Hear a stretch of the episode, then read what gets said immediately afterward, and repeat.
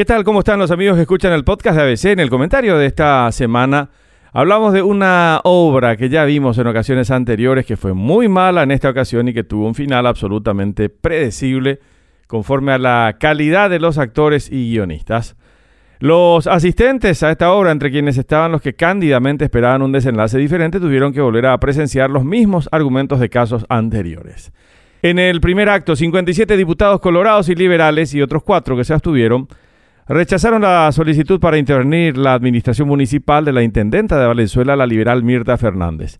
Fernández está acusada judicialmente tras ser imputada e investigada por la Fiscalía por obras inexistentes en su distrito por un perjuicio de más de 600 millones de guaraníes. El diputado liberal, su correligionario Freddy Franco, argumentó que existe una persecución política contra la intendenta y otros se sumaron para rechazar la intervención. El segundo acto fue el del salvataje del intendente de Puerto Casado, el colorado cartista Hilario Adorno, también imputado por la Fiscalía por lesión de confianza y otros delitos tras documentar inclusive la compra de una camioneta cero kilómetro al nombre del intendente con fondos municipales y sostener que se desviaron unos 600 millones de guaraníes previstos para el almuerzo escolar de niños indígenas. Aquí fue el Colorado Abelino Dávalos quien apeló a lo de la persecución política y le agregó el razonamiento de que en caso de destituir al intendente el Estado tendría que realizar un gasto innecesario con una nueva elección para reemplazarlo.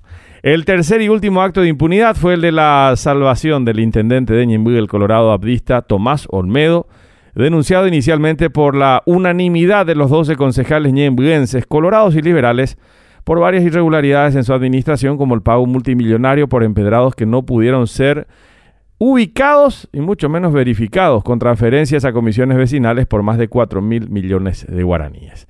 Lo más paradójico de todo es que los pedidos de intervención en los tres casos llegaron desde juntas municipales controladas precisamente por los dos partidos tradicionales, los mismos que concretaron la impunidad política de los tres intendentes.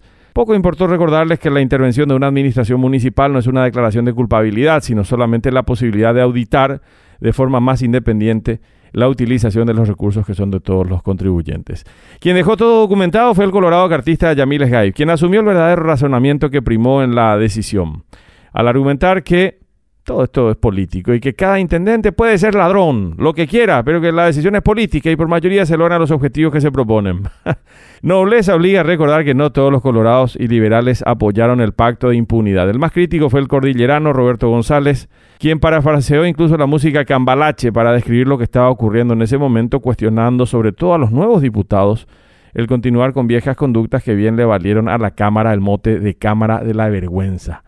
Este es un pacto no de impunidad, sino de delincuencia. Yo salvo a tu corrupto y vos salvás a mi corrupto, sentenció el diputado Colorado, recordándonos aquel discurso que dio Eligio Ayala, que ya tiene más de 100 años, en el que sostenía que para ser legislador o ministro, la preparación, el carácter o la honestidad a veces estorban. Hasta la próxima semana.